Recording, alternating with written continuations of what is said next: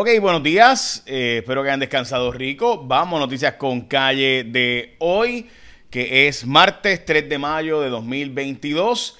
Y bueno, vamos a arrancar con la decisión del Tribunal Supremo de Estados Unidos. Voy a hablar de eso ahora. Pero creo que, eh, ¿verdad? Como notarán, pues vamos primero a otras cositas. Entre ellas que hoy es el Día Nacional de los Fenómenos Paranormales. También el Día Nacional de los Maestros. El Día de recordar la Constitución en Japón. Eh, recuerden, ¿verdad?, que Japón cambió todo su sistema de gobierno. Eh, y hay otras cosas más, el día de los textiles, eh, etcétera. El día de meditar en un jardín, el día del chocolate custard. también el día de los cuidados de niños en foster care cuando son adoptados o lugares para ¿verdad? cuidar niños, los centros de cuidado. Ok, hoy la gasolina, gente, está fuera de control. Está, ahora sí es verdad. Chequense cuánto está la gasolina en Puerto Rico. Está muchísimo más cara que en los estados. En 4.18 está el promedio de la Florida. Aquí en Puerto Rico está mucho más cara. Eh, está a 4.27, o sea, casi 10 centavos más el galón. Eh, aquí en Puerto Rico. ¿Por qué razón? Bueno, pues hablaremos de eso más adelante, pero ah, de nuevo, el precio promedio está a 1.13 el litro en Puerto Rico, el litro de nuevo regular. A este momento hay 4.373 personas sin servicio de energía eléctrica. Esto después de que hubo inundaciones esta madrugada, dicho sea de paso, en la zona norte de Puerto Rico. Eh, donde hubo muchísimas lluvias, eso a las 3 de la mañana hasta las 7 de la mañana, que pues pasó hace un rato, eh, obviamente pues había inundaciones. También hoy el precio del gas, hemos estado advirtiendo de esto, llegó a casi 8 dólares el MBTU Henry Hub. ¿Por qué eso nos afecta a nosotros tan sustancialmente, gente? Bueno, pues porque recuerden que ese es el precio base al que le compra Naturgy eh, que es Ecoeléctrica, y NF Energía, el gas a las empresas. O sea, ellos lo compran ese precio y nos lo venden a nosotros bajo ese precio, más tanto, más su margen de ganancia y transportación. Por tanto, esto significa un aumento considerable en nuestro costo energético por MBTU, porque recuerden, básicamente sería como estaba en 10 y 11, estaría como para 16, 17 pronto debido a estos precios del mercado internacional. Vamos a las portadas de los periódicos, pero obviamente la decisión de Roe versus Wade es lo que todo el mundo va a estar hablando hoy en los Estados Unidos, en los medios de, ¿verdad? Si es cierto o no, voy a explicar esto ahora. Esto nunca había pasado en la historia, pero antes las portadas del Nuevo Día, Puente para Crecer entre Ponce y Florida, eh, para empresas que están viniendo a Puerto Rico. En primera hora, el trabajo remoto llegó para quedarse eh, y en el caso de el vocero traza en la ruta de la autoridad de carreteras. Hay una historia también en Bloomberg Tax, que es una historia de verdad que Angélica Serrano Román es una periodista excelente. Eh, ha escrito una historia que de verdad que da. ¡Wow! Este, básicamente, recuerdan que anunciaron como zonas de oportunidad de programas federales para traer un montón de inversión a Puerto Rico y que esto iba a radicalizar el crecimiento económico y demás. Bueno, pues resulta ser que cuatro años después solo hay una zona de oportunidad, el Banco Popular en la zona de eh, Atorrey. Así que en síntesis, pues nada de eso ha funcionado. Eh, y pues básicamente es otra de esas promesas de, de, fondos y fondos y fondos y ayudas y ayudas y ayudas que terminan en absolutamente nada. Bueno, vamos a, lo que todo el mundo está esperando, que va a pasar con este caso Roe versus Wade. Gente, mire, puede ser que no pase absolutamente nada para efectos de Puerto Rico, porque lo que va a decidir la Corte Suprema, según alega esta filtración, y de nuevo, es una filtración de un primer draft. ¿Qué significa eso, gente? Pues eso mismo, que es un borrador y esto nunca había pasado en la historia de la Corte Suprema que se filtrara un documento como este. ¿Por qué? Ocurre, ¿verdad? ¿Por qué eh, esto se publica? Eh, pues la verdad es que es una, ¿verdad? Es una especulación total. Hay gente que dice que son, ¿verdad? Que esto fue para presionar la corte, etcétera, lo que sea. Lo cierto es que hasta ahora hay cinco votos a favor de revocar Roe versus Wade. Eso no significa que va a revocarse Roe versus Wade porque un juez que cambie de opinión, eh, pues ya, se acabó. O sea, ahora, eso sí, hay que decir que Donald Trump le prometió al Federal Society que él iba a escoger Federal Society y la gente que forma los jueces más conservadores de Estados Unidos, que él les prometió a ellos que iba a escoger jueces mega liberales de una lista de una terna. Esto fue en septiembre del 2016, antes de las elecciones. Él le prometió a ellos que iba a ser de una lista que ellos le dieran, de él iba a escoger estos jueces. Y estos jueces fueron seleccionados Gorsuch, fue seleccionado específicamente Kavanaugh y Amy Coney Barrett precisamente por su posición de revocar Roe versus Wade eh, y por tanto poder dejar a cada estado revocar el derecho o de, derogar el derecho al aborto.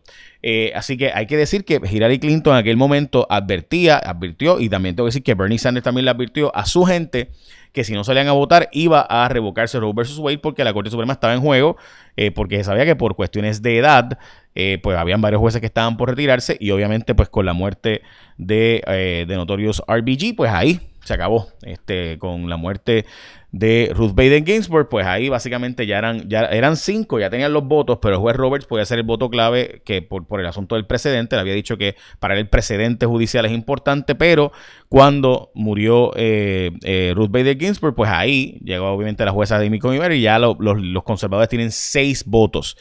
Eh, hasta ahora el juez Roberts, que es un juez conservador, ha planteado que él votaría con el presidente. No se sabe exactamente cómo va a votar, así que pudiera de nuevo estar por un voto, ser una decisión 5 a 4, la decisión de revocar Roe versus Wade hasta ahora. De nuevo, esto no significa que en Puerto Rico se va a poder prohibir el derecho al aborto porque en Puerto Rico hay un derecho constitucional a la intimidad y habría que esperar a que el Tribunal Supremo de Puerto Rico interprete esto. El caso de Duarte ha dicho que el derecho constitucional en Puerto Rico sobre el tema del aborto es igual que el derecho federal. Hay un juez, el juez Trías, el juez más notorio en la historia de Puerto Rico, el juez Trías Monge resuelve que debería ser más, y esto es una opinión disidente, más amplio el derecho en Puerto Rico. Pero eso es una decisión que no se ha tomado todavía, así que habría que esperar a que llegue un caso al Tribunal Supremo de Puerto Rico para que resuelva. O sea, es decir, si se revoca Roe versus Wade, significa que cada estado y cada territorio tendrá ¿verdad? Su, su, propia legislación. En el caso de Puerto Rico, el Código Penal prohíbe que se hagan abortos excepto para preservar la salud de la madre. Eh, pero esa ley se ha dado por no puesta, se ha dado porque, aunque está ahí, no existe porque no se puede prohibir el aborto. Sin embargo, si ocurriera que se revoca Roe vs. Wade, pues sí se podría prohibir el aborto y entraría en vigencia esa disposición constitucional. La pregunta es cómo va a llegar esto ante el Tribunal Supremo de Puerto Rico para que el Tribunal Supremo de Puerto Rico tenga que reaccionar. Podría ser que se arreste a un médico o a una persona que se realice un aborto, esa es una, o la otra, que una persona diga que por su derecho a intimidad no puede conseguir un aborto en Puerto Rico y que llegue al Tribunal Supremo de Puerto Rico y tendría que el Tribunal Supremo de Puerto Rico resolver este asunto. Y si resuelven que en Puerto Rico hay un derecho constitucional a la intimidad más amplio que a nivel federal, bien pudiera resolverse entonces que en Puerto Rico sigue siendo legal el aborto por el caso de Duarte. Eso pudiera ocurrir. Así que digo esto para todos los que están diciendo para un lado o para el otro. La verdad es que ahora mismo hay que esperar, primero, a que el Tribunal Supremo Federal termine de expresarse y segundo, a que llegue un caso al Tribunal Supremo de Puerto Rico para entonces tomar una decisión local. Eh, también, obviamente, la legislatura pudiera derogar la disposición, ¿verdad?, del Código Penal para permitir el aborto en Puerto Rico o pudiera no legislarse eh, el proyecto 693 y dejar que sea el Tribunal Supremo finalmente el que resuelva el asunto cuando le llegue el caso. Así que todo eso está todavía en veremos. Lo más importante, en mi opinión, es que tenemos que preparar el Departamento de la Familia y un sistema de educación de métodos anticonceptivos, de planificación familiar, de, un sistema eficiente para la adopción, un sistema de educación sexual serio, profundo, no, no lo cosmético que se ha hecho históricamente, y preparar el departamento de la familia porque se van a salvar muchas, muchas vidas niños y niñas, pero obviamente eso va a significar que hace falta un sistema del Departamento de la Familia ágil, rápido, con ¿verdad? remoción, un sistema judicial que remueva de patria potestad de forma eficiente eh, y de forma rápida para poder hacer cuando tenga los méritos la remoción de la patria potestad para poder facultar la adopción y las cientos de familias en Puerto Rico que están dispuestas a adoptar. Pero esto sin duda hay que preparar todo un andamiaje ante la nueva realidad de que esto pudiera ser un asunto final que independientemente tenemos que hacerlo, se apruebe Road o se revoque Road, o, sea, Roe versus Wade. Eh, así que eso, pero así hay que hacerlo y hay que hacerlo antes, hay que hacerlo ya, o sea, hay que, hay que tener todo un sistema de apoyo a las víctimas de agresión sexual. De hecho, sé que hay unos proyectos que están presentados eh, donde se obligaría a que tenga que haber eh, en la sala, en todos los hospitales de Puerto Rico, eh, enfermeras con adiestramientos específicos para los casos de agresión sexual, atenderlos y evitar que se contamine la prueba. Y también sé que hay otro proyecto el sobre darle a obligar a los, a los policías antes de graduarse tener que recibir adiestramiento de cómo preservar la prueba en casos de agresión sexual. Así que las ayudas a víctimas de agresión sexual tienen que eh, ¿verdad? aumentarse considerablemente eh, todos estos servicios de ayuda y demás. Por si acaso, los proyectos también son de la senadora Joan Rodríguez Bebe, igual que obviamente el proyecto 693, estos proyectos que les mencioné.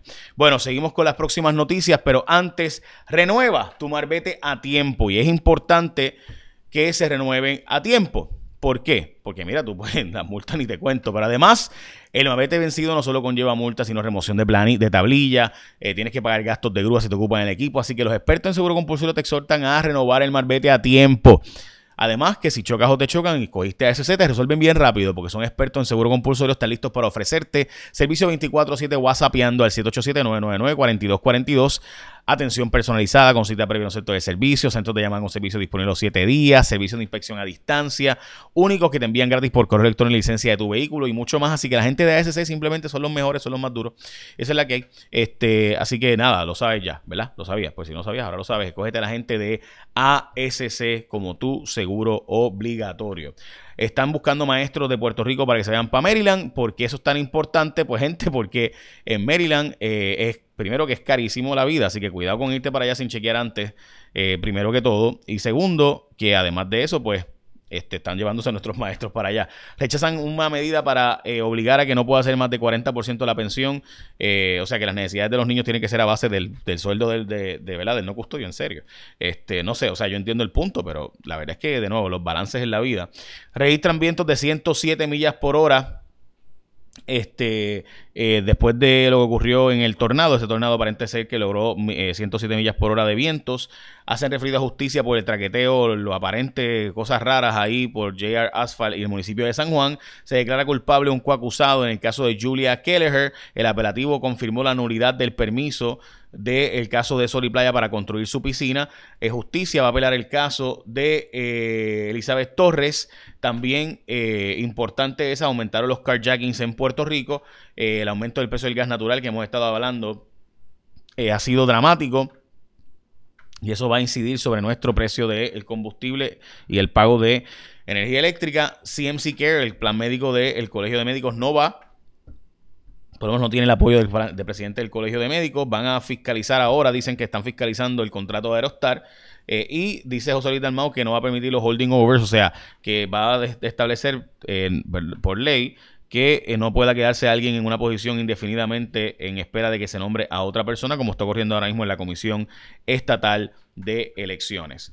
Bueno, dicho todo lo anterior, sé que todo el mundo va a estar hablando del de, eh, caso Roe vs. Wade. escribí una columna en mi Facebook, pueden buscarla, eh, sobre lo que esto significaría y todos los datos, ¿verdad? De todos los posibles escenarios, porque no es tan sencillo como revocar Roe vs. Wade. Estamos hablando de 10 escenarios y realmente el escenario es que, bueno, a nivel federal te permiten prohibir, cada estado decidirá. Connecticut y Maryland recientemente han permitido eh, mayor acceso al aborto. Otros estados, como treinta y pico de estados, pues lo regulan mucho más.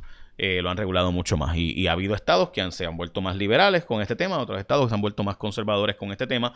Así que, de nuevo, hay 10 puntos que yo escribí en esta columna. Puedes ir a verlo en mi Facebook y mi Instagram, Fonseca PR en Facebook, Instagram. Y básicamente esas son noticias más importantes del día de hoy. Los espero esta noche en Cuarto Poder, donde vamos a estar hablando de diversos temas. Pero ahora mismo me voy porque ya voy por 14 minutos. Échame la bendición, que tenga un día productivo.